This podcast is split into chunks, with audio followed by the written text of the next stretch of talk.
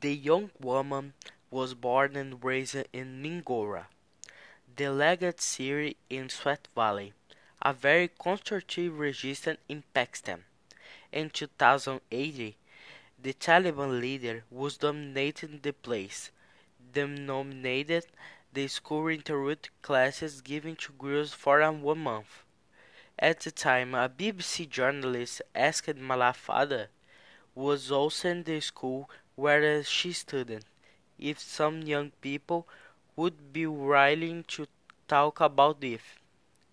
That was then created the blog, Diary of Pakistani Student, to write about her love of students and the difficulties she experienced in Pakistan.